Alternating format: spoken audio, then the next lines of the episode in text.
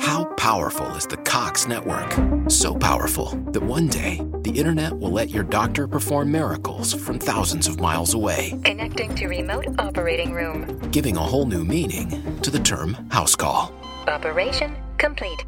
The Cox network. With gig speeds everywhere, it's internet built for tomorrow, today. Cox, bringing us closer. In Cox serviceable areas, speeds vary and are not guaranteed. Cox terms apply, other restrictions may apply. ¿No se merece tu familia lo mejor? Entonces, ¿por qué no los mejores huevos? Ahora, Egglands Best están disponibles en deliciosas opciones. Huevos clásicos, de gallina libre de jaula y orgánicos de Egglands, que ofrecen un sabor más delicioso y fresco de granja que le encantará a tu familia. En comparación con los huevos ordinarios, Egglands Best contiene la mejor nutrición como 6 veces más vitamina D, 10 veces más vitamina E y el doble de omega 3 y B12. Solo Egglands Best. Mejor sabor, mejor nutrición, mejores huevos. Visita egglandsbest.com para más información. Hola, soy Hanna Fernández, divulgadora especializada en bienestar y descanso y autora del libro Aprende a descansar. Quiero darte la bienvenida a un nuevo episodio de mi programa de podcast A Guide to Live Well, una guía práctica de bienestar en la que descubrirás de la mano de los mayores expertos cómo cuidar tu salud y tu entorno para vivir más y vivir mejor.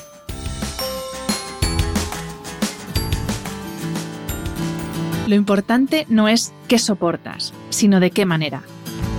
Esta frase de Séneca es una de las que mejor definen la escuela filosófica fundada por Zenón de Citio en Atenas a principios del siglo III a.C.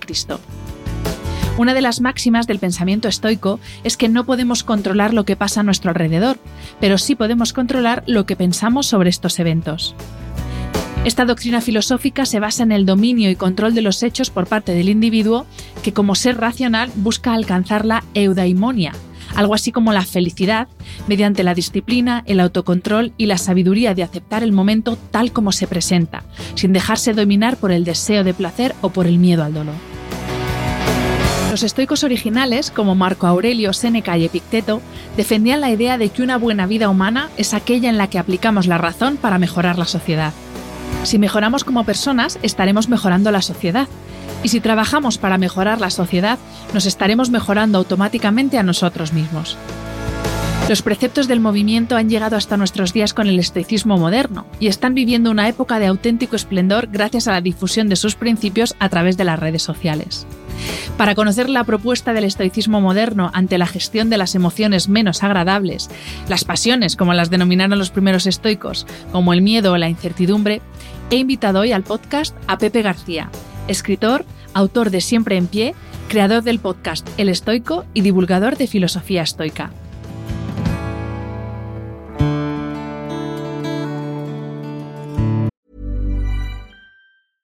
I'm Sandra, and I'm just the professional your small business was looking for. But you didn't hire me because you didn't use LinkedIn jobs. LinkedIn has professionals you can't find anywhere else, including those who aren't actively looking for a new job but might be open to the perfect role, like me. In a given month, over 70% of LinkedIn users don't visit other leading job sites. So if you're not looking on LinkedIn, you'll miss out on great candidates like Sandra. Start hiring professionals like a professional. Post your free job on linkedin.com/people today. Bienvenido Pepe y muchísimas gracias por aceptar la invitación a este podcast. ¿Qué tal, Hanna? Gracias a ti, encantado. Eh, es un placer estar aquí. Muchas gracias por invitarme. Un placer va a ser escucharte, ya os lo adelanto que va a ser un placer escuchar a Pepe. Eh, la primera pregunta eh, es, bueno, voy a hacer referencia a un filósofo contemporáneo, un gran experto en estoicismo, que es Massimo Pigliucci, y él tiene una entrevista fantástica en Aprendemos Juntos del BBVA, en la que explica el estoicismo como un estilo de vida y de hecho él lo asemeja a las religiones porque no solamente, igual que las religiones no solamente se refieren al aspecto de la fe, sino que también intervienen, por así decir, en cómo tenemos que vivir la vida, pues por eso él utiliza esa similitud entre estoicismo y eh, las religiones como estilos de vida. Entonces, la primera pregunta es, ¿en qué consiste este estilo de vida? Si es que tú estás de acuerdo en que es un estilo de vida, y en qué pilares se sustenta el estoicismo. Bueno, pues es una buena pregunta para empezar. Eh, yo, yo fíjate que lo veo, sí que lo veo más separado de las religiones, porque no. Em, en el sentido de que no tienes que creer en ningún dios. Hoy en día, quizás los estudios antiguos sí lo hacían, ¿no? Pero hoy en día no. Y también lo veo como un conjunto de herramientas prácticas psicológicas, mentales. De hecho, muchos amigos me han dicho, pues yo era muy estoico y no lo sabía, ¿no? Yo hago muchas de estas cosas, siempre me pongo lo peor y siempre diferencio lo que puedo controlar de lo que no, tal.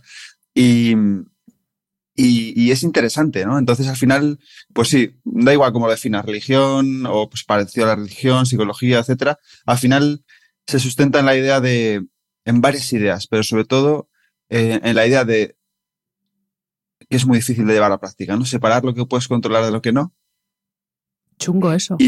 muy chungo. Eh, lo que dice el, la oración de la serenidad, ¿no? Dame sabiduría para diferenciar lo que puedo controlar de lo que no. Y empieza por ahí la sabiduría por diferenciarlo. Y luego, una vez que lo has diferenciado, que dices, vale, esto está muy bien, pero yo estoy dándole vueltas en la cama a mil cosas que no puedo controlar, pero no sé cómo dejar de hacerlo, ¿no? Y luego actuar en consecuencia, que es el paso difícil, ¿no? Entonces, al final, centrarte en lo que puedes controlar y decir, vale, lo que puedo controlar, me gusta mucho otro autor contemporáneo que se llama William, William B. Irvine, que tiene un libro del arte de la buena vida. Cuando lo entrevisté me dijo, em, esto consiste en hacer lo que puedas con lo que tengas allá donde estés. Eso es con lo que puedes controlar.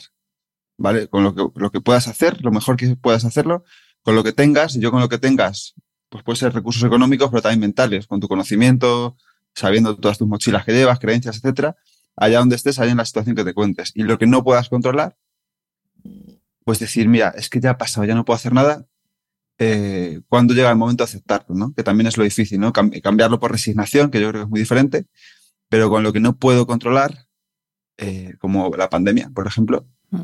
aceptar lo que hay y ver qué puedo, y ver qué puedo hacer dentro de eso, que es muy una esfera de control o interna muy reducida. Y sobre todo, ahí, eso es el estoicismo, esa es la base, ¿no? Luego ya está, pues, el momento Moria, amar el destino, que todo esto saldrá más adelante, imagino, pero ese es el pilar básico sobre el que sustenta. Hay, un filósofo muy bueno, Pierre Hadot, que ya falleció, eh, filósofo francés, escribió mucho sobre el estoicismo y él decía, la, vida estoica, porque él diferenciaba entre filosofía vivida y filosofía hablada, que no tiene nada que ver, la vida estoica consiste en el arte de dominar el discurso interior. Eh, y, en ese discurso interior, que es donde transcurre gran parte de tu vida, ¿no? Que siempre estás ahí dándole vueltas a las cosas y hablándote y diciéndote, etcétera, etcétera. Si eres capaz de dominarlo es difícil, pero quizás hacerlo un poco más objetivo, un poco más amable, un poco menos castigador, un poco menos... Pues si vas en esa dirección, eh, ahí entre el discurso interior y lo que puedes controlar y lo que no, pues ya llevas un gran camino recorrido, que marca la diferencia. Has mencionado, eh, yo creo, Pepe, dos de los grandes problemas que tenemos los que vivimos en la sociedad moderna dentro del mundo acomodado, que es esa necesidad de control, que es verdad que hay personas que somos, y ahí me incluyo porque soy hipercontrolador y lo he tenido que trabajar mucho, y ahora me doy cuenta de que algunas herramientas que me dio mi psicóloga eh, vienen directamente del estoicismo, pero sí que es verdad que es un gran problema que hay ahora esa necesidad de controlarlo todo y bueno, ahora y toda la vida yo creo, el que es así es así y, tiene que trabajárselo. Y es verdad que hay cosas que son incontrolables, no puedes controlar la enfermedad, el accidente, el tiempo y, y se pasa mal, yo lo digo, hablo en primera persona, se pasa mal cuando no puedes controlar. Y también el tema del discurso interior, que luego vamos a hablar de estos problemas de la vida moderna, pero es curioso cómo incluso a día de hoy, pleno siglo XXI, herramientas de hace más de 3.000 años siguen siendo las herramientas aplicables para gestionar los problemas que tenemos hoy. Pero bueno, antes de entrar en estos problemas, que me voy por las ramas, eh, quiero continuar eh, un poco con esa explicación de qué es el estoicismo, mm, aparte de lo que ya nos has explicado. Por lo que he ido investigando, porque es verdad que yo lo estudié esto en la universidad incluso, pero mm, de estoicismo me dieron muy poquitas clases o muy poco, porque no me acuerdo de nada. Eh, por lo que he ido investigando, eh, tiene como tres ramas el estoicismo, eh, física, lógica y ética. La ética es lo que tiene que ver más ¿no? con el comportamiento, que eso lo vamos a desarrollar ahora a continuación, pero te quería preguntar qué quiere decir eso de la parte de la física y... Ah, no, perdón, y de la me equivoco, he dicho física, lógica y ética. La ética la vamos a ver después y te quiero preguntar ahora por física y lógica. Perdón que me he liado. Por física y lógica. Pues son, las tres partes, efectivamente, en las que se divide el estoicismo. Y, y el Epicteto también lo divide en tres disciplinas que están relacionadas con estas partes, ¿no? La disciplina del deseo, la disciplina de la acción y la disciplina del juicio o consentimiento o asentimiento, se dice de las tres maneras, ¿no? Eh, la disciplina de la física, perdón, la física que está relacionada con la disciplina del deseo, eh, es aquella parte que se encarga más de, lo que es la naturaleza, los dioses, la providencia, el logos. Em, los estoicos eran deterministas, pensaban que ya estaba todo predeterminado, el destino ya está todo escrito, Em, y por tanto, eh, todo lo que está ocurriendo es una sucesión de, eh, eventos causa-efecto, son lógicos, son necesarios y son lo mejor que podía haber pasado.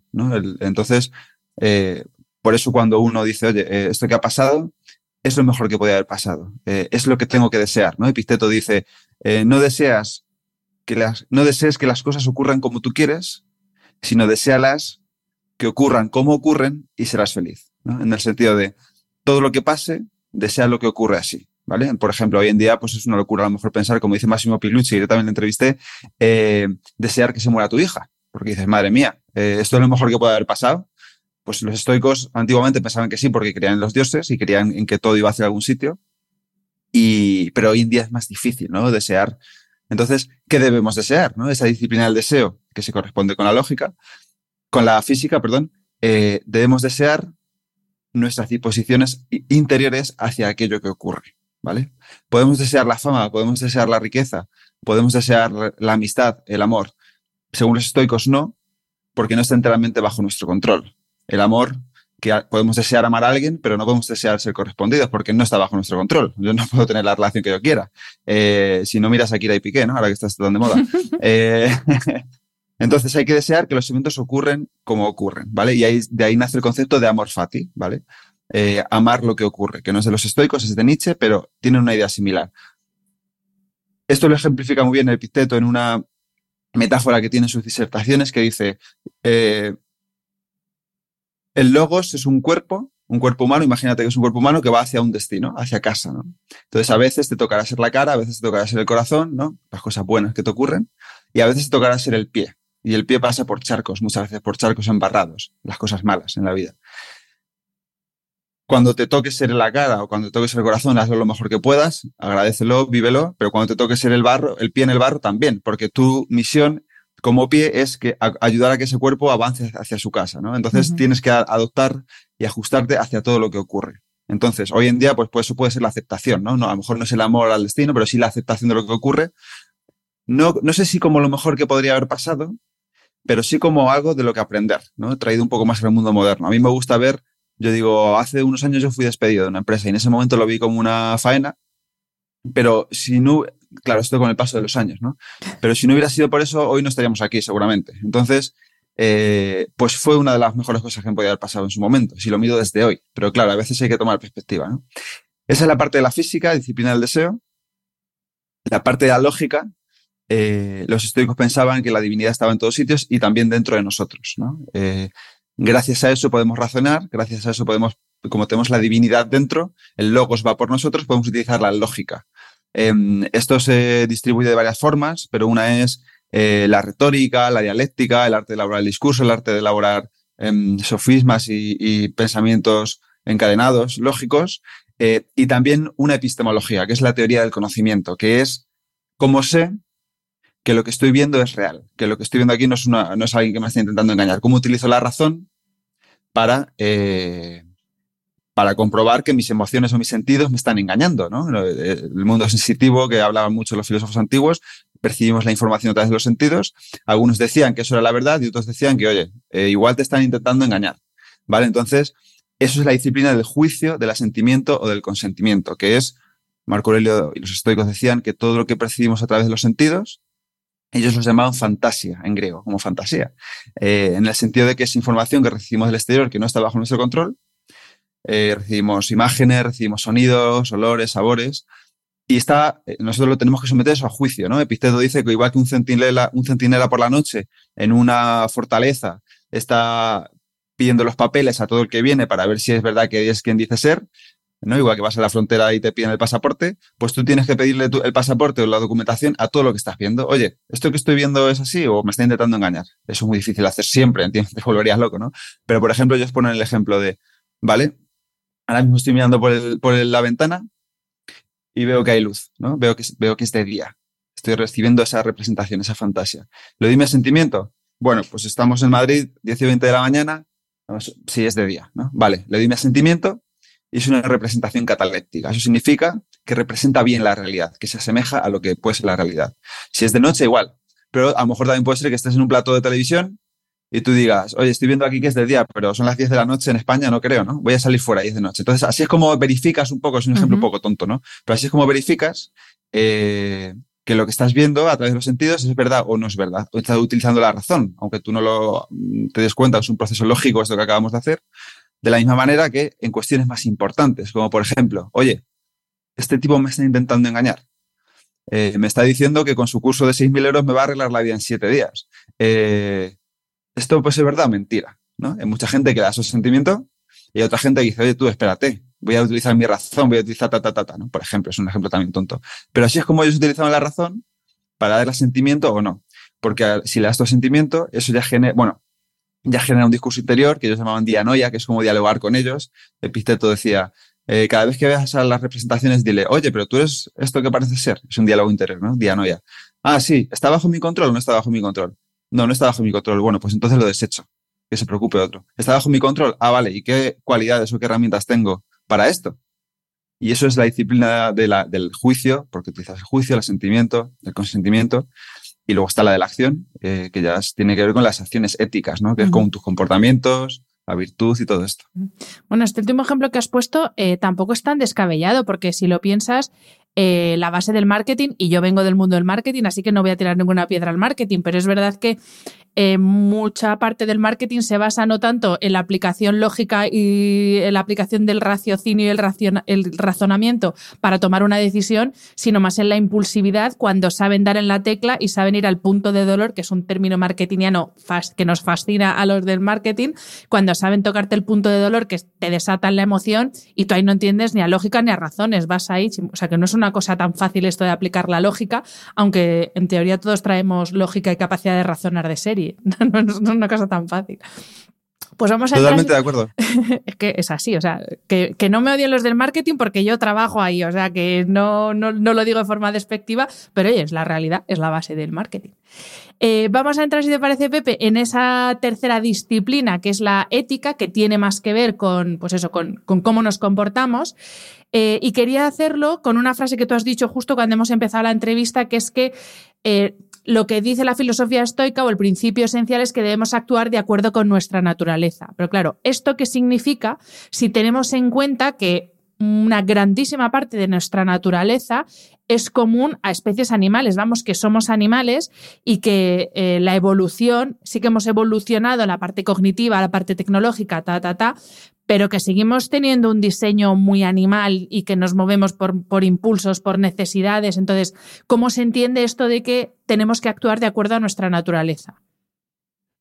Pues eh, totalmente de acuerdo, me gusta mucho que lo digas. Em, y también teniendo en cuenta la perspectiva de entonces, ¿no? Entonces no había teorías evolucionistas, ni había, simplemente hacían todo por observación, no había escáneres, ni rayos X, ni estudios.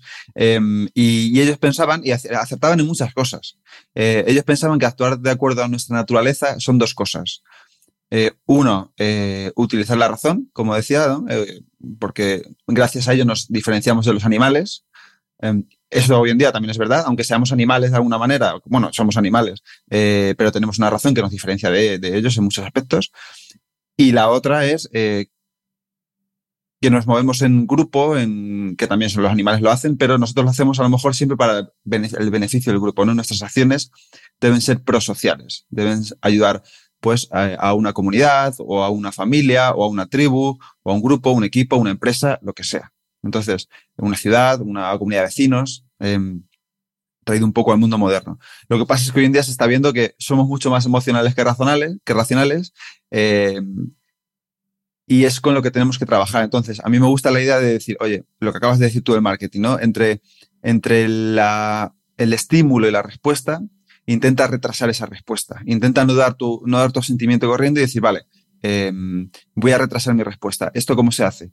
Pues eh, utilizando la razón, una de estas ideas, ¿no? Em, pues por ejemplo, yo siempre digo, vale, si vas a hacer una compra, si quieres comprarte algo, espérate una semana. Una semana, ¿no? Si lo quieres, eh, espérate una semana. Eh, si de verdad necesitas, dentro de una semana lo seguirías necesitando, salvo casos extremos, por supuesto. Pero ese libro que crees que te va a cambiar la vida, o ese curso que te va a cambiar la vida, o ese eso que acabas de ver por la tele que es increíble, que espérate una semana. Y durante esa semana ya le das tiempo a tu razón a que entre, no digas, oye, pues esto igual eh, a lo mejor no necesito tanto, o no es mi mejor momento económico, o, dije que iba a ahorrar al principio de mes, o dije, y ahí ya dices, vale, pues no lo compro, me espero al mes siguiente o lo que sea. Si lo sigues necesitando y dices, oye, mira, es que lo necesito de verdad, pues te lo compras y ya está, ¿vale? Pero eso es un, eso es un truco muy tonto para meter la, eh, la razón entre estímulo y respuesta. También pues hay técnicas de meditación, de respiración, etcétera, etcétera, etcétera. ¿no? Y luego, eh, el sentido de utilizar esa, esas acciones en beneficio de la sociedad o del grupo al que pertenezcas o de lo que sea, pues eh, ellos tenían una teoría muy interesante, los círculos de Hierocles o, o, la doctrina de la oikeiosis, que se dice en griego, que es, son círculos concéntricos, ¿no? En el centro está el yo, luego está el siguiente círculo, tu círculo más cercano, yo que sé, con la gente con la que vives, eh, tu familia, tus hijos, tal. Luego está otro círculo de fuera, pues a lo mejor la comunidad, tu comunidad de vecinos, tu barrio, tal. Luego está la ciudad, luego está el mundo y demás. Entonces los estoicos decían que eran como cosmo, cosmo, a ver, ¿cómo era? Cosmovisionistas, cosmopolitas, en el sentido de, decían que eran ciudadanos de un sitio, pero también del mundo, y ellos pensaban que nuestras acciones deben ir orientadas por lo menos a no perjudicar al resto. Entonces, eh, a mí me hace mucha gracia que mucha gente esté muy preocupada a lo mejor pues eh, con toda la, no, no, critico nada ni me posiciono, a lo mejor yo que sé, el veganismo, la política, ta, ta, ta, y luego sus círculos más cercanos ni los cuidan, ¿no? Entonces no vas a ver a tus padres ni le haces caso a tus hijos y estás muy preocupado por, por cosas que se te escapan completamente, ¿no? Son las que apenas están influyendo. Entonces, eh, una forma de a la práctica es empieza por esos círculos y una vez ya tengas esos círculos más o menos eh, controlados o que les ayudes más o menos a diario, pues entonces ya empieza a preocuparte de cosas más grandes, ¿no? Em, por supuesto, no estoy diciendo que no haya que ser vegano o que sí, ni nada de esto, ¿no? Pero la idea es esa, ¿no? Utiliza la razón para tu vida, pero también para ayudar al círculo en el que te vas moviendo, ¿no? Y, hacer la vida de cada uno un poco mejor, y, empezando por ti, pero también con los demás, ¿no? No estamos solos en el mundo. Estoy totalmente de acuerdo porque eh, yo creo que el ser humano hoy por hoy eh, hablo en general, no actúa por el bien común. Sí que nos gusta mucho sacar enseguida la bandera de cualquier causa y no como la, la macrocausa, pero luego la microcausa que es tú con tu vecino, tú no tirando un papel al suelo, tú recogiendo la caca de tu perro, tú mm, eh, haciendo eso es. a tu nivel como eso no nos ve nadie, ahí somos todos, se nos, se nos cae la bandera. Pero luego cuando es así, en plan, venga, cuando hay que hacer mucho ruido y todo en masa, entonces sí, yo particularmente creo que eh, actuar por el, por el bien común, muy poquita gente piensa en con su acción individual mejorar eh, el bienestar de los demás. Eh, vamos, muy poca, muy poca la verdad. Muy poco. Yo, yo diría que casi nadie, ¿no? Hay ejemplos muy sencillos. mi, mi, mujer estaba embarazada y vamos en el metro y no se levanta nadie. Nadie con gente mayor igual. Y sobre todo pasa, yo creo, también por esculpar un poco a la gente porque van, vamos siempre mirando el móvil, ¿no? Y vamos siempre metidos en un mundo, en un mundo, en un mundo que yo creo que no es la realidad o no lo es del todo.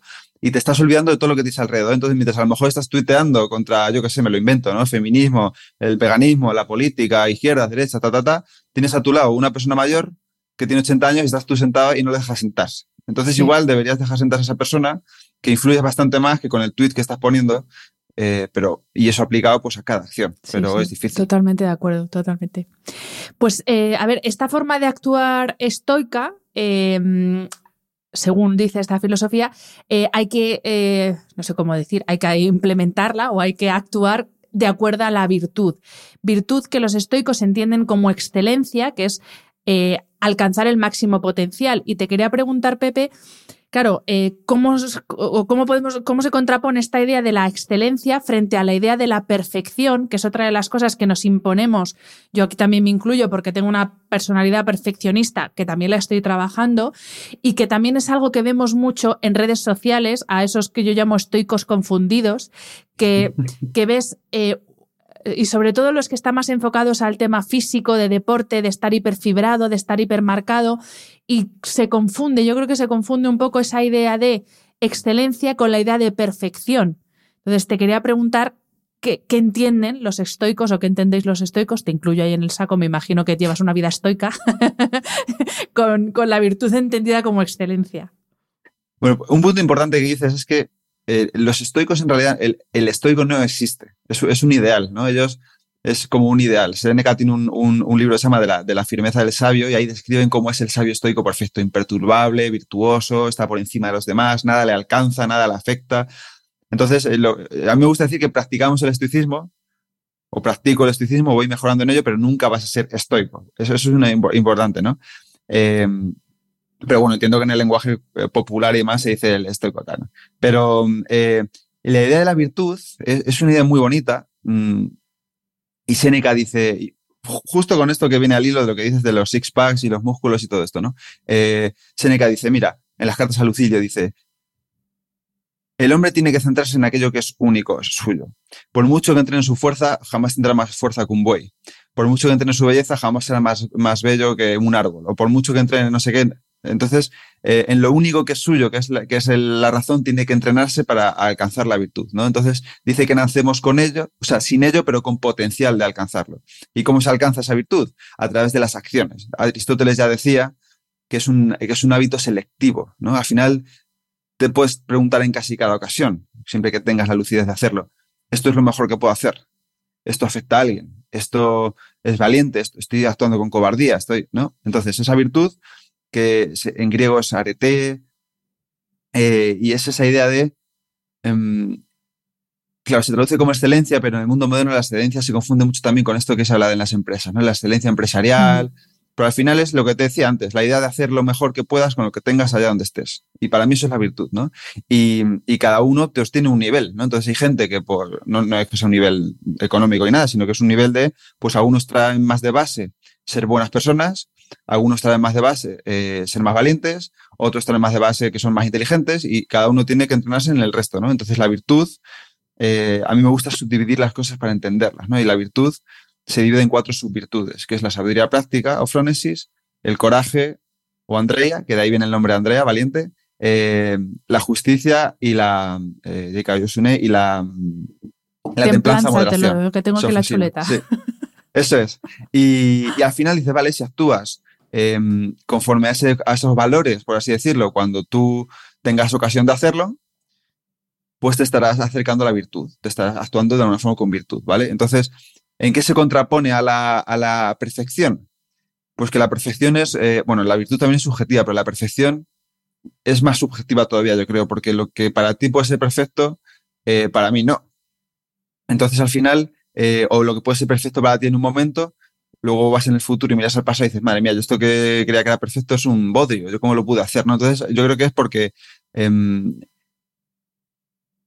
desde el punto de vista donde lo observes, yo creo que la, la, perfección tiene mucho de pernicioso y mucho de em, autocastigo y la virtud creo que es, tiene que ver más con el, con el premiarse o con el eh, animarse a, seguir actuando así, ¿no? Haciendo lo mejor que he podido, ¿no? A mí me gusta mucho el mejor hecho que perfecto y yo siempre digo mejor virtuoso que perfecto. Entonces, em, está bastante alejado. Yo creo que diría que son hasta opuestos, ¿no? Eso es, un término... El tema de la perfección es muy, tiene mucho con el autocastigo, yo creo, ¿no? Y los estoicos decían que por la noche cuando revises tus acciones, decía Seneca, lo que hayas hecho bien, felicítate y lo que has hecho mal, amonéstate, pero no te castigues. ¿no? Entonces al final es esta idea de, oye, como decía siempre, hablándose en un lenguaje más objetivo. Eh, ¿Te has equivocado en esto? ¿Vale? Mañana intenta hacerlo mejor. Y ya está, ¿no? Por ejemplo, un ejemplo muy tonto. Hoy has pasado tres horas con el móvil. En vez de decirte, madre mía, qué adicto eres, eh, qué desastre, que no sé qué, qué tal, y ya estás haciendo juicios de valor, simplemente puedes decir, te has pasado tres horas con el móvil. ¿Qué puedes hacer mañana para pasar un poco menos de tiempo y centrarte más en la gente, en el trabajo? Yo que sé, ponerme límites que está bajo tu control, ¿no? Y esa es la idea de la virtud versus perfección. Y luego, pues eso, como decía, sabiduría práctica. Eh, ¿Por qué criterio guiarnos? Por el punto medio que decía Aristóteles, ¿no? La virtud está, es el justo medio entre dos vicios, uno por defecto y otro por exceso. Vicios no entendido como el tabaco ni el alcohol, sino como la falta de virtud o lo opuesto a la virtud. Em, quizá la percepción pueda ser un vicio, un, exceso de, virtud, por así decirlo. Sabiduría práctica, prudencia, frónesis, sensatez, eh, es el punto medio entre la imprudencia o el exceso de, prepotencia, de yo me lo sé todo, yo soy sabio, yo soy, yo sé más que tú, yo llevo razón, ¿no? Ese es un poco el, exceso. Luego está la justicia, que es bondad, eh, a mí me gusta traer los términos budistas, compasión, empatía, ¿no? Eso, de preocuparse por los demás. El exceso es el buenismo, me dejo que cualquiera me pisotee, me cuido, cuido a todos menos a mí, y, y el otro es la maldad, ¿no? El defecto es la maldad. Eh, yo pienso en mí primero y los demás ahí que se apañen. Luego está la, el coraje, que es el punto medio entre la cobardía, no me atrevo a nada, y la temeridad. me tiro con una moto por una acantilado, ¿no? Por ejemplo, eso no es ser valiente, yo creo que eso es ser un poco celebrado. Y luego está la templanza, la moderación, la disciplina, que el defecto es el, la indisciplina, el nunca hago siempre lo que me apetece, nunca hago nada que me suponga. Y luego está el exceso, que es el lo tengo que hacer todo perfecto, me castigo, he comido mal hoy, me, me, me he pasado, ¿no? El, exceso, mm. ¿no? Entonces siempre ese punto medio, esa virtud, pues hay que utilizar un poco, pues ahí utilizas la razón también, ¿no? No te dejas llevar tanto por la emoción, intentas ser más justo, ser más comedido, ser más razonable, ser más punto medio. Yo creo que tiene mucho sentido. Mm. Sentido común. Pepe, otra de las cosas que, se, que, también se, se, ve mucho, sobre todo en redes sociales y en el estoicismo malentendido, es la idea de la personalidad estoica como una persona capaz de autocontrolarse de una forma, o sea, pero eh, al máximo, hasta tal punto que nada le puede perturbar. Y es verdad que esto a veces se puede confundir con la idea de que de no sentir directamente, o sea, que ni siente ni padece, como si fueran estas personas o esta personalidad estoica fuera como inmune a la emoción. De hecho, los estoicos hablan de las pasiones, en este caso como las emociones desagradables. Entonces, eh, eh, ¿es esto cierto? Lo de, esa idea de autocontrol tiene que ver con... Porque al final, claro, una emoción yo no la puedo controlar. Entonces, si no la puedo controlar, ¿para qué voy a preocupar? aplicando la lógica estoica, digo, ¿para qué voy a, a preocuparme por la emoción si no la puedo controlar? Entonces, ¿cómo hay que entender el autocontrol? Que proponen los estoicos? Pues es el, em, una vez más, eso es, eso es, el sabio estoico, ¿no? Eso es el, el, pedestal que es, eh, nada me perturba, nada me molesta, si se ha muerto mi hija me da igual, eh, es lo mejor que podía haber pasado, yo lo asumo con serenidad, no eso es imposible, ¿no? El cerebro no está cableado así, o sea, em, como bien decías, está la emoción, esa amígdala, ese hipotálamo que están ahí trabajando y eso no lo puedes controlar. Séneca, que era mucho más, eh, era mucho menos extremista y que coge cosas de los epicuros, de Aristóteles y demás, eh, mezcla un poco doctrinas y él dice, oye, eh, es completamente normal que cuando tú te subas a un barco y hay una tormenta y el barco se tambalee, sientas miedo. eso no lo puedes controlar. O cuando te subes a un estrado y tienes que decir un mensaje importante delante de mucha gente, te tiemblan las piernas. Eso no lo puedes controlar. Pero tienes que trabajar en el siguiente paso. No tienes que trabajar en el siguiente paso, que es como decía, retrasar la respuesta, ¿no? Entonces, eh, los estoicos tienen este concepto de apaceia, ¿no? Está libre de pasiones. Pasiones entendido como el, sabio estoico está libre de pasiones, pasiones entendido como hoy lo entenderíamos emociones negativas o desagradables, ¿no? Em, ira, rencor, envidia, eh, miedo, tristeza.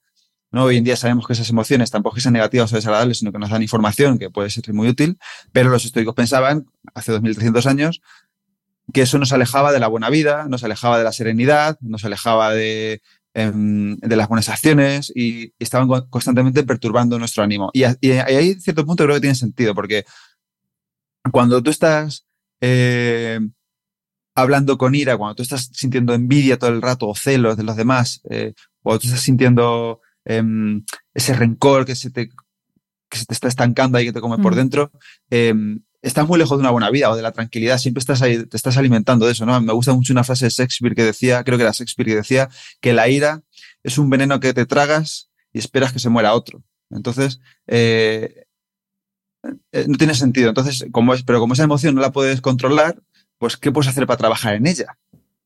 No podemos controlarla, pero sí gestionarla. Entonces, eh, Ahí entra el trabajo de Séneca, ¿no? Que hoy en día la neurociencia refrenda, ¿no? Yo hablo mucho esto con Azares Castellanos, que sé que también lo has traído aquí. Em, que es tratar de, pasar del baile de lo inconsciente a lo consciente a través de la desacortización cingulada anterior, que ella siempre dice, y eso se consigue una vez más retrasando la respuesta. Entonces, em, ¿cómo se hace? Pues Séneca tiene un manual de la ira, se llama así, de la ira, en el que él describe esta emoción, que es increíble cómo lo hace para los recursos que había entonces, solo por pura observación, y dice que es una locura transitoria, que es lo que más muertes ha causado en la historia, que, yo creo que es verdad. Eh, y dice, te da pasos concretos primero para analizar cuándo estás sintiendo ira y luego para ver qué hacer con ella. Y esto se puede aplicar a todas las, a todas las emociones. Por ejemplo, dice, eh, el primer atisbo de la ira se manifiesta en el cuerpo. Puños cerrados, eh, puños apretados, entrecejo fruncido, mente, mente, como dice, mente tensa, rostros rojos, venas en el cuello, ¿no? Entonces eso es un manifiesto de la ira. Cuando tú ves a alguien que está enfadando, enseguida eres capaz de verlo. Dices, usted, usted se está mm. calentando. pues eso hacerlo con uno mismo, autovigilarse primero, ¿no? y en esto Nazaret dice siempre, el cuerpo sabe lo que la mente desconoce, ¿vale? Entonces al final la emoción se manifiesta primero en el cuerpo, vigila tu cuerpo y luego propone remedios. Y, em, Seneca dice, el mejor remedio contra la ira es la dilación, retrasar la respuesta. Mm. Y él da el ejemplo de cómo hacerlo. Dice, tú ve y mírate al espejo y cuando veas la cara de animal que tienes, te vas a asustar. Em, empieza a hacer movimientos lentos, relajados, porque la mente acompaña al cuerpo, empieza a moverte lento deliberadamente. Puedes añadir, que él no lo dice, pero se puede hacer respiraciones lentas, respiraciones profundas, intentar activar ese sistema nervioso parasimpático, intentar eh, gestionar mejor esa emoción.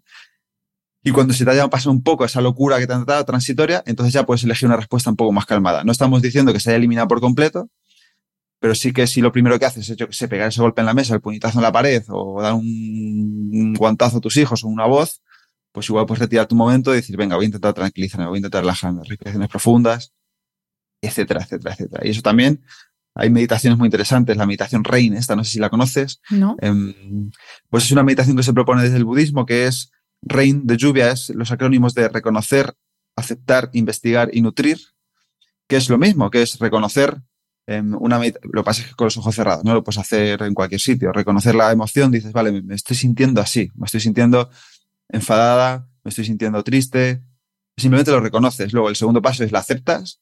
Una emoción no se puede rechazar, no puedes decir, no quiero sentirme así. Vale, pero no lo vas a hacer. Eh, la aceptas, la investigas, miras en qué parte del cuerpo la estás notando, ¿no? Hay un mapa de las emociones que si la gente lo busca en Google, mapa de las emociones, se pone muy bien dónde se manifiesta y Seneca está totalmente acertada, la ira se, se, pone en el pecho, en el corazón, en los puños. Em, dónde estás sintiendo esa emoción, en qué parte del cuerpo y luego nutrirla, ¿no? Que es nurture en, inglés, no sé si es nutrir exactamente, pero es como eh, prestarle atención, no de intentar eh, ver dónde la notas, que eh, eso se hace muy bien con la respiración en una meditación, ¿no? Prestarle atención, ver dónde está, cómo te sientes, qué cómo te afecta, en qué parte del cuerpo y prestarle atención y al final se acaba de alguna forma diluyendo un poco. Con el dolor también pasa, ¿no? Esto lo hacen mucho las unidades del dolor, lo de centrarse en el dolor, con técnicas de mindfulness. Y, eso es un poco la idea de cómo gestionar las emociones desde el punto de vista de Séneca. Y, también yo siempre me gusta añadir, digo, bueno, aunque no los estoicos no hablarán de mindfulness, meditación y demás, si son herramientas que tenemos hoy, las podemos añadir al arsenal estoico, no hace falta ser tan dogmático. Mm. Ever catch yourself eating the same flavorless dinner three days in a row? Dreaming of something better? Well, HelloFresh is your guilt-free dream come true, baby. It's me, Kiki Palmer. Let's wake up those taste buds with hot, juicy pecan-crusted chicken or garlic butter shrimp scampi. Mm. Hello Fresh. Stop dreaming of all the delicious possibilities and dig in at HelloFresh.com. Let's get this dinner party started.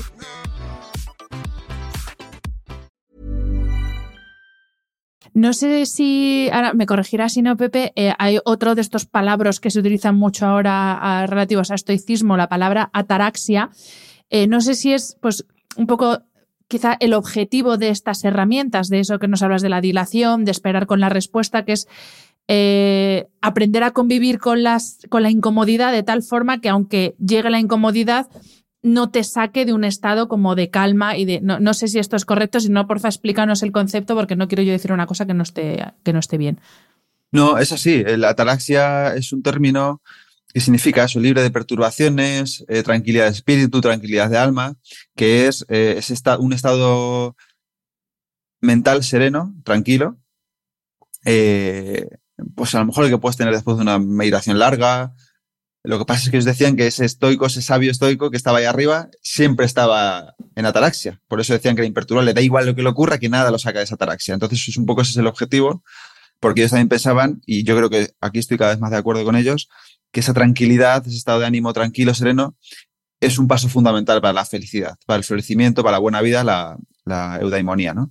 Y, y aquí es donde entra un poco en juego todo ese, toda esa telaraña de conceptos griegos, esa ataraxia, pues eh, la apaceia, estar libre de pasiones negativas, de emociones negativas, es clave para la ataraxia, porque tú no puedes estar en ataraxia tranquilo, relajado, sereno, si estás sintiendo ira, envidia, celos, rencor, es, imposible. Entonces, al final, esto que acabo de decir en la respuesta a tu pregunta anterior, pues son estrategias para alcanzar esa ataraxia cuando a lo mejor una emoción te está perturbando mucho, ¿no? Es decir, vale, no me puedo liberar de esta emoción con un interruptor, pero a ver qué puedo hacer para estar un poco más tranquilo. Muchas veces pues también se recomienda pues hacer deporte, intentar cambiar tu fisiología, irte a nadar, irte a la bici, a lo que sea. Y al final pues la ataraxia yo creo que es un estado que aunque los estoicos, una vez más aspirando a ese sabio que siempre estaba en ataraxia, pues son estados momentáneos de serenidad, ¿no? Y también pues tratar cada uno de investigar en qué momentos del día se siente así. A mí me gusta mucho pues eh, a veces me pongo a trabajar con una vela, una música tranquila, está en un estado de, vamos a decirlo, parasimpático a lo mejor, no sé si es eh, lo más, pero es un estado tranquilo, ¿no? Eh, no es un estado tampoco, como dices, ni inmune a las emociones, ni pasivo, sino puedes estar trabajando de una forma muy activa y estando en ataraxia, ¿no? Cuando eres amable, cuando eres consecuencia de tus buenas acciones, ¿no? Al final, si te vas a la cama con la conciencia tranquila, sin cosas que reprocharte y demás, pues oye, estás ahí tranquilo, te duermes. Es un estado de tranquilidad. Em, en uno de, ya no sé en qué artículo lo he visto, lo he visto en tu página web, una frase de Epicteto que es, eh, te conviertes en aquello a lo que prestas atención. Y quiero utilizar esta frase para dos preguntas. La primera es, ¿cómo podemos utilizar las herramientas que nos proponen los estoicos para gestionar los problemas de la vida moderna? Porque ahora, claro, tenemos problemas algunos sí que son comunes a, los de los estoicos originales, pues por ejemplo, el, que la cabeza no pare, el estar constantemente dando vueltas a las cosas que nos preocupan, el miedo a la incertidumbre pero también es el perfeccionismo, de lo que hemos hablado, la, necesidad de control, la procrastinación, que es algo muy común a nuestra época. Entonces, claro, si estamos prestando constantemente atención a la incertidumbre, a, que, a las cosas que no puedo controlar, a esas cosas que me preocupan, pues mi vida se acaba convirtiendo en eso, ¿no? Volviendo un poco mm. a, la, frase que he dicho al principio. Entonces, ¿cómo nos pueden ayudar esas herramientas de los estoicos a gestionar estos problemas? Aparte de lo que ya nos has comentado de, pues eso, eh, intentar vivir en ese estado de calma, que yo creo que también el estilo de vida moderno es el que nos impide estar en, un estado de calma que nos permita gestionar esto más o menos. Sí, sí, sí. Me gusta mucho lo de que gestionar esto más o menos, ¿no? Porque parece que, que lo tienes que hacer siempre perfecto. Y si, si hoy lo has hecho bien, fenomenal, pero si mañana lo has hecho mal, eh, horrible. Y es como, bueno, hay días y días, ¿no? También hay que aprender a perdonarse, ¿no? Y en esto Marco Aurelio también tiene una frase, ¿no? Que dice, em, no, te no te disgustes ni desfallezcas si no eres capaz de actuar siempre de acuerdo a estos principios, ¿no? Entonces ahí vemos que él mismo se dice en las meditaciones, oye, que a veces te equivocas, pero no te disgustes ni desfallezcas, ¿no? Em, y luego sigue diciendo, confórmate si cada día tus acciones son un poco más humanas. Entonces, cada día un poco más humanas, un poco mejor, ¿no? Y, y al hilo de esto, eh, justo también trayendo otra vez a Nazaret, ¿no? En un curso que hice con ella ya decía, y, creo que voy a decir bien la cifra, pero la red neuronal por defecto, esta red que dicen los, los neocientíficos, en la que nos encontramos aproximadamente el 47% del día. Es decir, el 47% del día por defecto, más o menos de media, estamos despistados, ¿no? Y despistados es eh, procrastinación, lo que tú has dicho, incertidumbre, ansiedad, preocupación, em, eh, miedos, entonces celos, envidias. Hay que traer la atención al momento presente una y otra vez, eh, porque cuando sales de eso, esa red neuronal por defecto se relaciona con altos niveles de infelicidad y de malestar. Y cuando eres capaz de traer esa atención al momento presente una y otra vez, una y otra vez, está relacionado con mayores momentos de bienestar, de tranquilidad, de felicidad.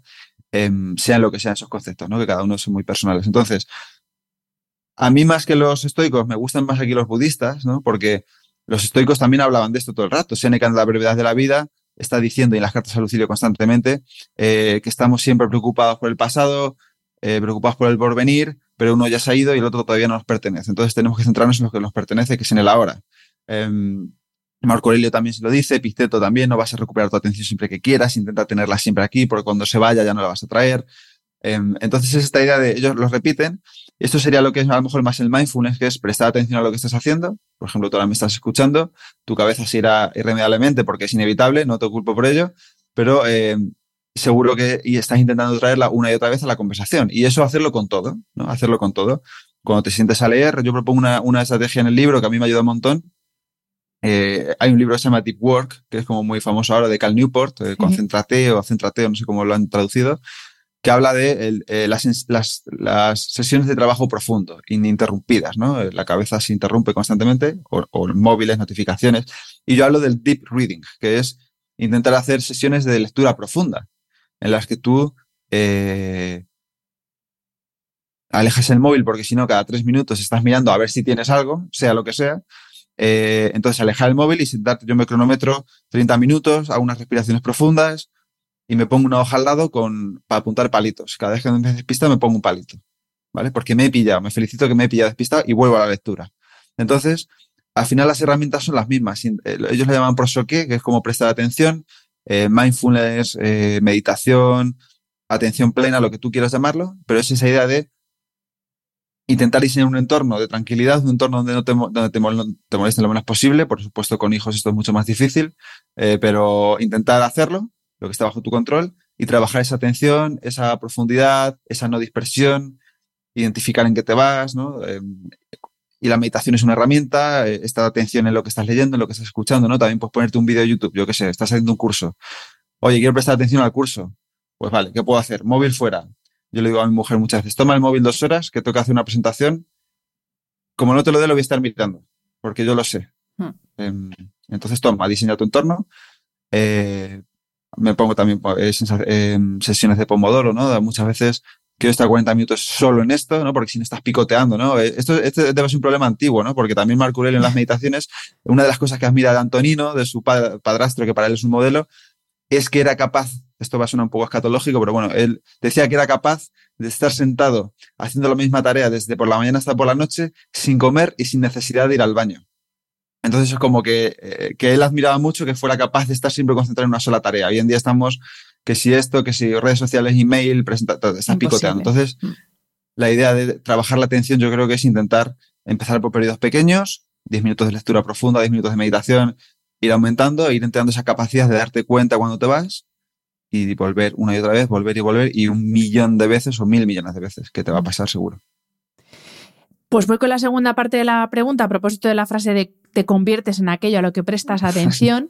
y en este caso, eh, quería, yo a esta le añadiría a él si lo haces de forma constante y regular, porque también en el mundo moderno eh, hay una cosa que no nos gusta nada, que es la disciplina. Yo, de hecho, en mi libro, ahora voy a hacer yo un poco de, No, pero es verdad que en el libro, en, en el método de las siete desde el descanso, una de las Ds que yo propongo precisamente es la de la disciplina, porque está muy bien querer dormir mejor y querer descansar y querer de todo, hacer ejercicio, comer mejor, todo lo que tú quieras, pero hay que ser disciplinado, hay que esforzarse, porque yo no voy todos los días a las 7 de la mañana a entrenar como unas castañuelas. Hay días que voy diciendo, pero eh, ¿qué estoy haciendo en medio de la carretera esta misma mañana? Que estaba cayendo chuzos de punta a las 7 en el coche diciendo, ¿qué necesidad?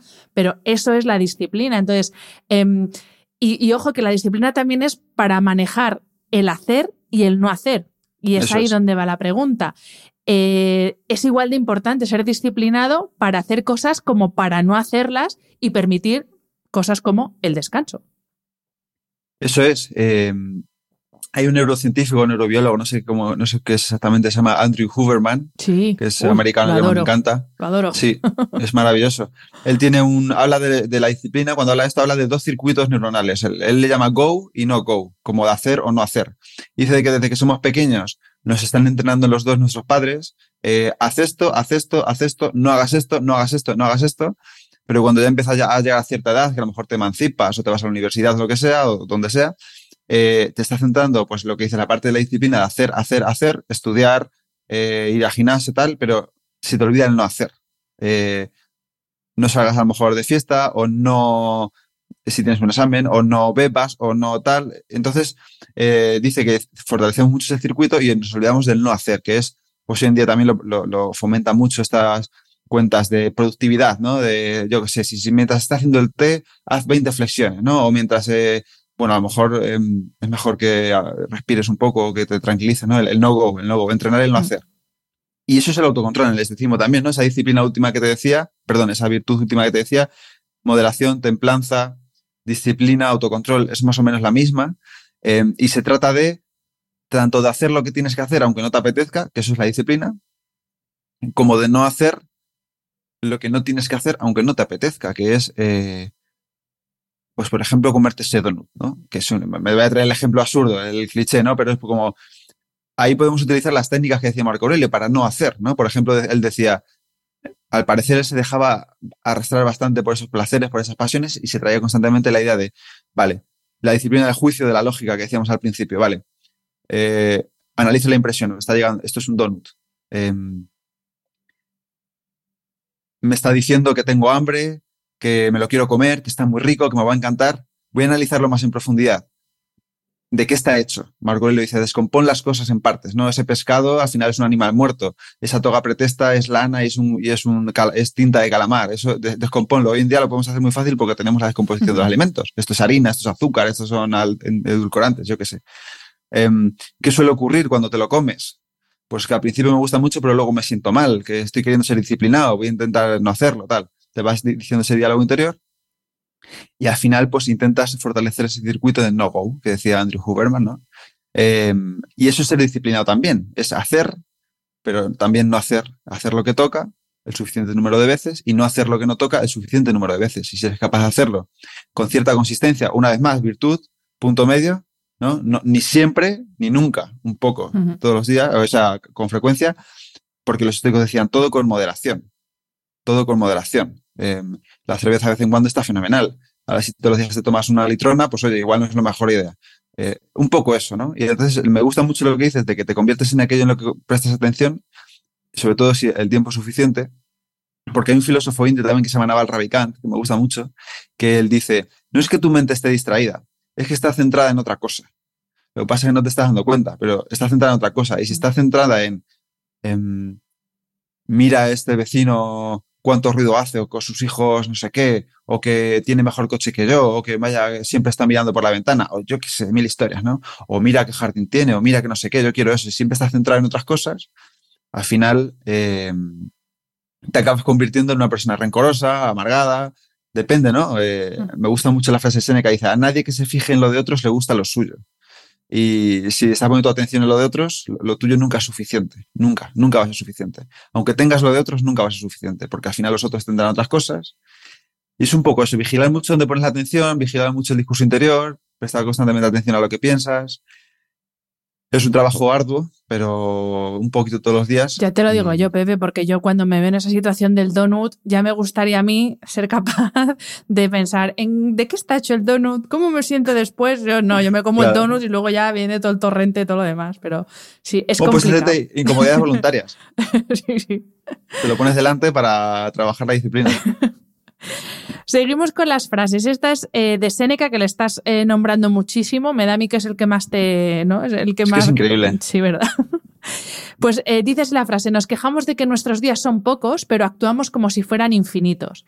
Y yo, la verdad es que esta máxima me la intento aplicar en mi día a día porque si hay algo que despreciamos y desperdiciamos como si tuviéramos infinito, que no lo es, es el tiempo. Y muchas veces se nos olvida que la vida se va a acabar y además no sabemos cuándo. O sea, lo mismo este es mi último podcast y siento ser así de dramática, pero es que es verdad, es que yo no tengo la certeza de que luego cuando coja el coche no vaya a tener un accidente, pueden pasar mil cosas, puede caerme un, meteorito, yo qué sé, o sea, pueden pasar millones de cosas, pero vivimos pensando con esa falsa sensación de seguridad. Entonces, la pregunta es, ¿Cómo casa toda esta idea de autocontrol, de no dejarnos llevar, de disciplina, ta, ta, ta, con otra corriente que yo también simpatizo mucho con ella, que es eh, otra corriente de pensamiento, que es la del hedonismo, que es la de que viva el placer y venga el disfrute, que esto se acaba. Entonces, ¿cómo casan los principios del estoicismo con los del hedonismo?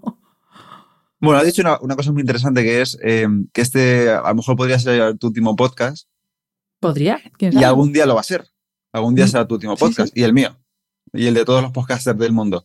Em, y vivir con esa idea permanentemente puede eh, o bien amargarte o bien decir, ostras, es que me voy a morir de verdad, ¿cómo quiero yo vivir? ¿no? Em, y, y, Seneca lo lleva más al extremo. Él tiene una frase en las cartas al Lucido que decía, em, cuando salga, dime, puede que no vuelvas. Cuando vuelva, dime, puede que no vuelvas a salir. Cuando me acueste, dime, puede que no te levantes. Y cuando me levante, dime, puede ser que no te acuestes.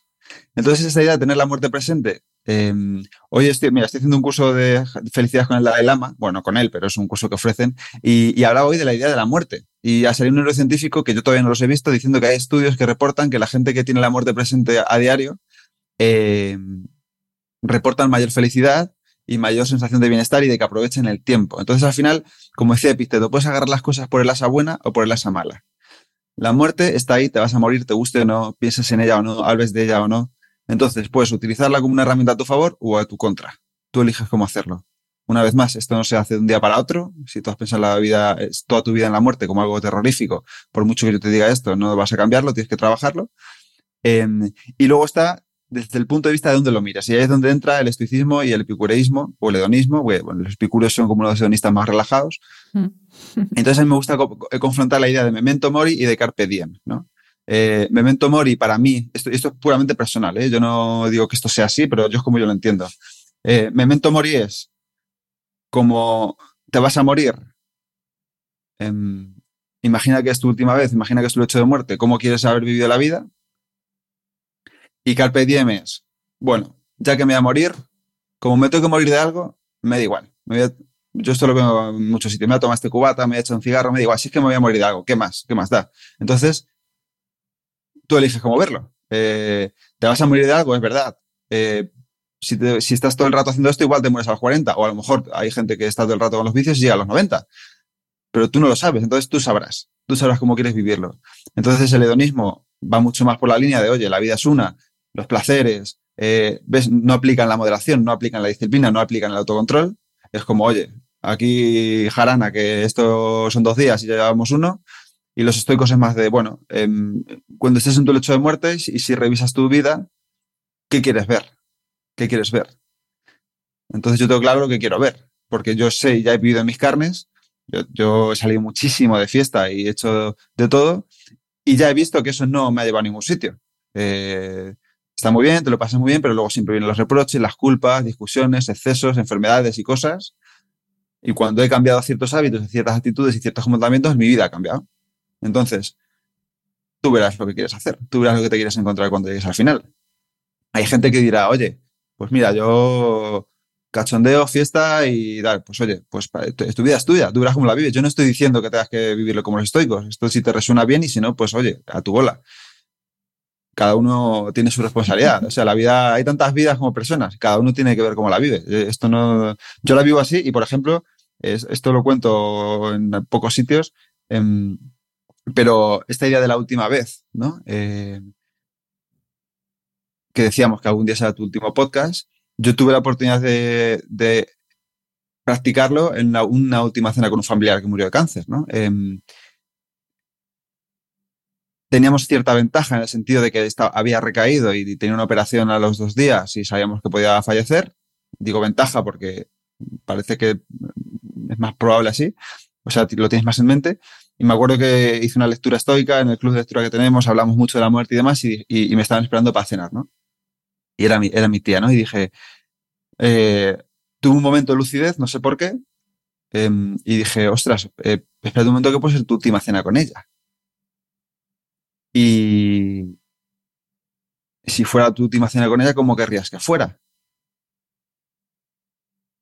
querrías estar juzgándola o diciendo lo que decimos, pues joder, qué pesar, siempre hablando de lo mismo, siempre hablando de sus cosas, siempre diciéndome lo que toca hacer, siempre tal, siempre cual, voy a mirar el móvil o la tele puesta, viendo la tele, tal, o cómo quieres recordarla, ¿no? Y, y fue su, mi última cena con ella.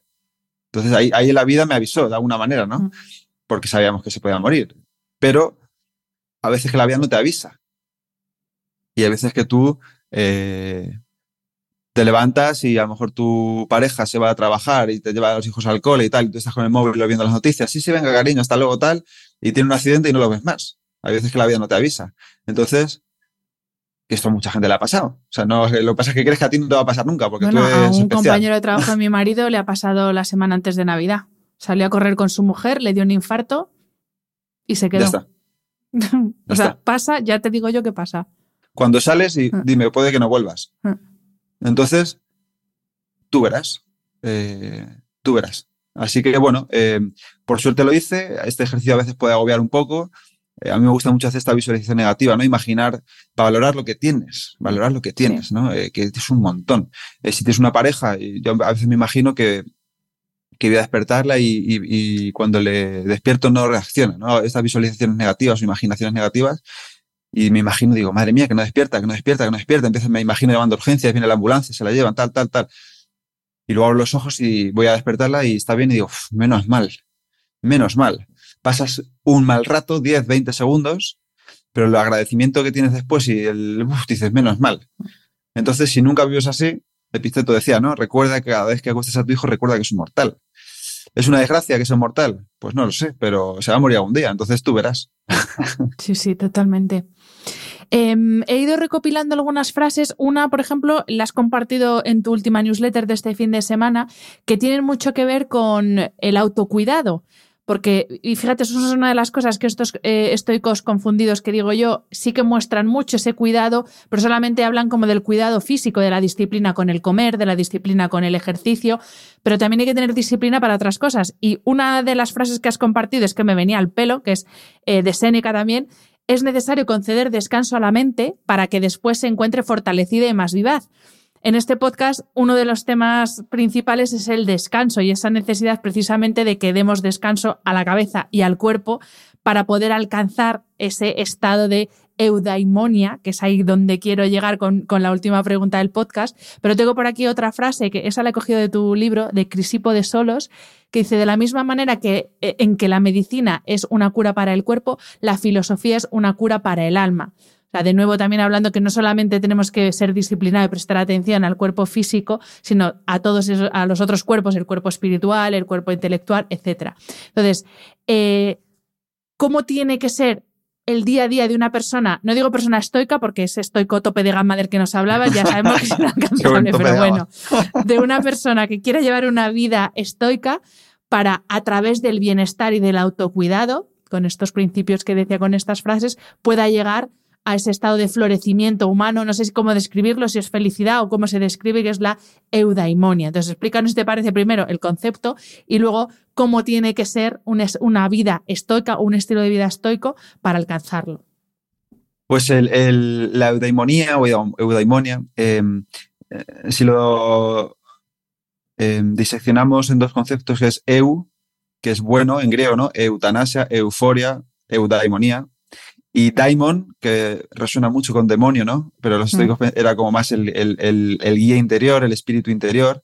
Eudaimonía es como tener un buen espíritu interior. Entonces, ese buen espíritu interior em, se traduce, también es muy marketingiano traducirlo como felicidad, pero también se traduce como florecimiento, ¿no? Que es como eh, eres capaz de, has sido capaz de florecer en, en, tu vida, has sido capaz de desarrollar tus virtudes, has sido capaz de desarrollar tus acciones, tus deseos, has vivido una vida buena y tienes un buen, a consecuencia de ello, tienes un buen espíritu interior, una eudaimonia. Has alcanzado una ataraxia, una felicidad, tener un buen espíritu interior es eso, estar tranquilo, estar alegre, estar bien, ¿no? Las eupaceia, que nos lo hemos dicho, las pasiones buenas, la alegría, la compasión, el amor, el logro, todo esto son pasiones buenas, por así decirlo, eupaceia. Entonces la eudaimonia es ese concepto de tienes un buen espíritu interior, un buen, un buen daimon interior. Eh, este daimon interior, por supuesto, yo creo que está muy alejado del estrés, de la ansiedad, de los miedos, de, esta vida que llevamos, que es una locura. Em, y me gusta mucho, el, martes, la semana pasada entrevista a nuestro querido Jordi Nadal, y él dijo un concepto que me encantó, que era eh, que él siempre pensaba que había que comerse una aceituna entre dos quesos. Para, que, para, para valorar el sabor del primer queso y del segundo queso. Hay que meter siempre una pausa entre dos cosas. ¿no? Y, esa pausa o ese descanso que decía Séneca es fundamental en la vida, ¿no? Para digerir, para, para ver lo que te está pasando, ¿no? Yo creo que no puede haber tranquilidad, ni puede haber eudaimonía, ni puede haber sabiduría, ni nada, si no eres capaz de sentarte contigo mismo en silencio, a meditar, a escribir, a reflexionar sobre lo que lees, si vas siempre con las prisas, si vas siempre con, con demasiadas cosas. Séneca decía que una de las mayores causas de ira es que adoptamos cargas más fuertes de las que podemos soportar totalmente de acuerdo, ¿no? Cuando estás estresado es porque estás haciendo demasiado, eh, eso lleva a la ira. Entonces, al final, se trata de esta idea de em, intentar encontrar momentos del día en el que te cuides un poco a ti mismo y encuentres momentos de paz, de serenidad. Y cada uno tiene los suyos, cada uno tiene los suyos y cada uno tiene que experimentar, ¿no? Yo, mucha gente con la que trabajo, pues hemos encontrado paz, por ejemplo, eh, hay unos libros maravillosos, se llama Ama Audiolibros, están en Spotify, son, son gratis, y son audiolibros narrados por una voz de un señor que se llama Artur Mas, que no tiene nada que ver con el de Cataluña. Te voy a decir em, maravilloso, no para un Y es la típica voz profunda, así de sabiduría, que lo estás leyendo y estás escuchando Marco Aurelio, ¿no? Y está El arte de la guerra, en un montón de libros, meditaciones, libros de Séneca, de la brevedad de la vida. Y está dividido por capítulos. Entonces tú, hay gente, dice, hay gente que dice, mira, yo en vez de hacer cursos de estos de lectura rápida y de leerme un libro al día, pues yo me siento un rato con una vela, hemos practicado eso también, ¿no? Me siento un rato tranquilo con una vela, cierro los ojos y me pongo un capítulo de las meditaciones y lo estoy escuchando. Y es un momento de tranquilidad, serenidad del que es algo nuevo. ¿no? Te cierras un rato en una habitación, meditas un poco, escribes un poco cómo te sientes, un poco cómo estás, ¿no? pero eso no tiene que ser he ido al supermercado y he comprado pan y aceitunas, sino me encuentro así, hoy me he equivocado en esto, hoy esto lo he hecho muy bien y me alegro de haberlo hecho así, estoy orgulloso de esto. Mi mujer y yo tenemos una práctica todas las noches que antes de acostarnos, esto llevamos haciendo seis años que estamos juntos, tres cosas buenas que hayan pasado en el día y dos cosas por las que demos gracias. Y la mayoría de las veces es un momento de, de relax, de conexión, que es muy bonito. Eh, hoy este podcast será una, seguro, en mi caso. Son cosas pequeñas, no tienen que ser me tiran paracaídas. He tenido me tomo un café con mis amigos, eh, está haciendo una lectura calmada o me he retirado un momento a, a, a, meditar, esa meditación que me ha dejado nuevo, ese deporte que he hecho, esa aceituna entre dos quesos, ¿no? Si siempre estás comiendo queso, pues pasas de un queso a otro y te enteras de los sabores. Pero si eres capaz, Jordi Nadal me dice mucho que él mete pausas entre, hace lecturas luego da un paseo y luego escribe sobre lo que ha leído. Y entonces, después de esa aceituna, entre, la, entre lo que ha leído, el siguiente libro o la escritura, pues él la refresca la mente, un paseo. O sea, esto es viejísimo. Estamos hablando de cosas que tienen mm. dos mil años, dar un paseo. Yo siempre recomiendo, aunque me tire piedras contra mi tejado y contra el tuyo, sin podcast, sin música, un paseo que tú despejes la mente, que la mente se vaya a su bola y vuelves y un ratito, yo que sé, un baño caliente, un auto, algo. Y eso poco a poco, si juntas todas estas técnicas que hemos hablado aquí, pues pues va mejorando tu discurso interior, em, te perdonas un poco más, eres un poco más consciente. No vas a ser nunca ese sabio estoico tope de gama, pero si eres un poco mejor que el día anterior, eh, si tus acciones son un poco más humanas, que decía Marco Aurelio, pues sin duda vas a estar más tranquilo y más conforme contigo. Y sobre todo, Pepe, que no puedo estar más de acuerdo eh, con todo lo que has dicho, pero otra de las máximas que yo intento aplicarme es hacer de cada momento ordinario algo extraordinario, porque claro, eh, el día a día, la rutina, pues eh, puede ser muy ñorda muchas veces, todos los días lo mm. mismo, y ahora tengo que hacer esto que no me apetece, y ahora tengo que hacer el cierre del año con los, pues fíjate, los autónomos, como estamos ahora de felices. Pero claro, hay que intentar que cada cosa que haces, por pequeña que sea, como tú decías, sea extraordinaria y disfrutarla como tal. Primero, porque puede ser la última, y eso espero que los que nos estéis escuchando, eh, si os quedáis ya con esto y vivís de acuerdo a esta máxima, me doy por satisfecha. O sea, pensad que eh, el café de esta tarde puede ser el último, porque así se vive mucho más intensamente, pero eso, saber valorar que hasta las cosas más insignificantes pueden ser extraordinarias dependiendo de cómo las entendamos y cómo las vivamos, que eso es algo que también pues en este mundo en el de la experiencia y es venga todo a vivir experiencias, pero claro, es que todos los días no te puede tocar la lotería, conocer a tu ídolo deportivo, tirarte en paracaídas, o sea, todos los días no puede pasar todo. Entonces, claro, hay que entender eh, y saber, eh, sí, saber disfrutar de las pequeñas cosas como si fueran extraordinarias. yo relaciono mucho la felicidad con la atención. Em, y tú no puedes disfrutar de un café si estás a otras cosas. O no puedes disfrutar de una comida ni de un libro si estás comiendo mientras, estás leyendo mientras comes. Yo creo. Em, y, en ese sentido, Naval Ravikant, que lo menciono mucho porque me encanta, tiene otra frase, creo que es suya, no lo sé. Dice: Si no eres capaz de disfrutar de un café, tampoco serás capaz de disfrutar de un Ferrari. Y, es esta idea de que, pues lo que dices, eh, es que esa foto que ves en Instagram, ese viaje a las Maldivas, eso tal, eso a lo mejor es un 2% de tu vida o un 1. El 90 y pico por ciento restante es que estás cansado, que te has levantado y, has dormido mal, o, tienes que trabajar, tienes que hacer facturas, tienes que darle de comer a tu hijo, tienes que llevarlo al cole, tienes que cuidar de tus padres. Eso es el 90% de tu vida, el 90 y pico. Mm. Entonces, eh, en vez de vivir para ese 2 o 3%, vive para el 90 y pico por ciento restante, o para lo que haya después de la vida, ¿no? Mucha gente dice, después de la vida, ¿qué habrá? Después de la muerte, tal.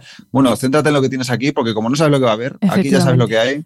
Eh, intenta vivir aquí, ¿no? Y, pues, pero es que yo creo que la atención está muy relacionada con eso, muy relacionada. Entonces, yo, mm. para mí, todo empieza trabajando la atención y apartando el móvil y te vas, vas, a desayunar con tu pareja, pues desayuna con tu pareja, ¿no? Y hablar de lo que sea de chorrada. Si no tenéis que estar hablando de la vida y la muerte, podéis hablar del pañal que le vais a comprar. Hablo mucho de esto porque voy a ser padre en marzo y estamos en ello, ¿no?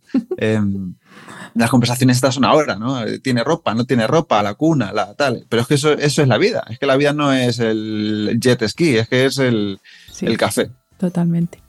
Entonces, eh, a intentar vivir en eso y a prestar atención. Totalmente. Pepe. Pues oye, millones de gracias. Ha sido un placer charlar contigo. Espero que sigamos charlando porque, porque he descubierto el estoicismo investigando y documentándome para, para la entrevista, porque no te creas tú que lo manejaba yo mucho. Así que eh, millones de gracias. Enhorabuena por el bebé que has parido hace poco. Siempre en pie se titula con plataforma editorial. Y enhorabuena por el bebé que viene en marzo eh, para ti y para tu mujer. Y lo dicho, espero que vuelvas al podcast. Muchísimas gracias. Cuando tú quieras. Muchas gracias a ti, está muy, muy a gusto. Gracias. Espero que hayas disfrutado del episodio. Este programa de podcast es independiente y en abierto gracias al apoyo económico de marcas que apuestan por mi trabajo y confían en mí para ayudarles a comunicar su mensaje. Los expertos que aceptan mi invitación a intervenir en este programa no tienen ningún tipo de vinculación con dichas marcas a menos que se especifique lo contrario. Y todo el contenido de mi podcast, página web y redes sociales que haya sido patrocinado irá acreditado como tal. Gracias por ayudarme a que este proyecto siga siendo viable e independiente visitando la web de mis anunciantes, dejando reseñas, comentarios y valoraciones en las distintas plataformas de reproducción y compartiendo mi contenido en tus redes sociales. Mil gracias por estar al otro lado. Nos escuchamos en el próximo episodio.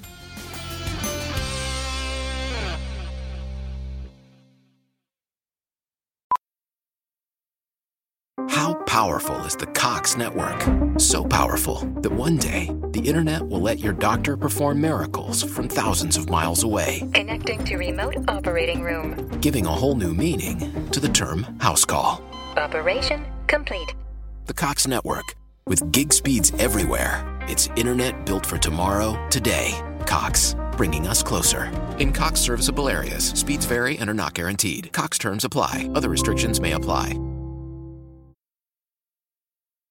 Finding great candidates to hire can be like, well, trying to find a needle in a haystack. Sure, you can post your job to some job board, but then all you can do is hope the right person comes along. Which is why you should try ZipRecruiter for free at ziprecruiter.com/post. ZipRecruiter doesn't depend on candidates finding you. It finds them for you. Its powerful technology identifies people with the right experience and actively invites them to apply to your job. You get qualified candidates fast. So, while other companies might deliver a lot of hay, ZipRecruiter finds you what you're looking for. The needle in the haystack. See why four out of five employers who post a job on ZipRecruiter get a quality candidate within the first day. ZipRecruiter, the smartest way to hire. And right now, you can try ZipRecruiter for free. That's right, free at ziprecruiter.com slash post. That's ziprecruiter.com slash post. ziprecruiter.com slash post. Ever catch yourself eating the same flavorless dinner three days in a row? Dreaming of something better? Well, HelloFresh is your guilt-free dream come true, baby. It's me, Kiki Palmer. Let's wake up those taste buds with hot, juicy pecan-crusted chicken or garlic butter shrimp scampi. Mm. Hello Fresh. Stop dreaming of all the delicious possibilities and dig in at HelloFresh.com. Let's get this dinner party started.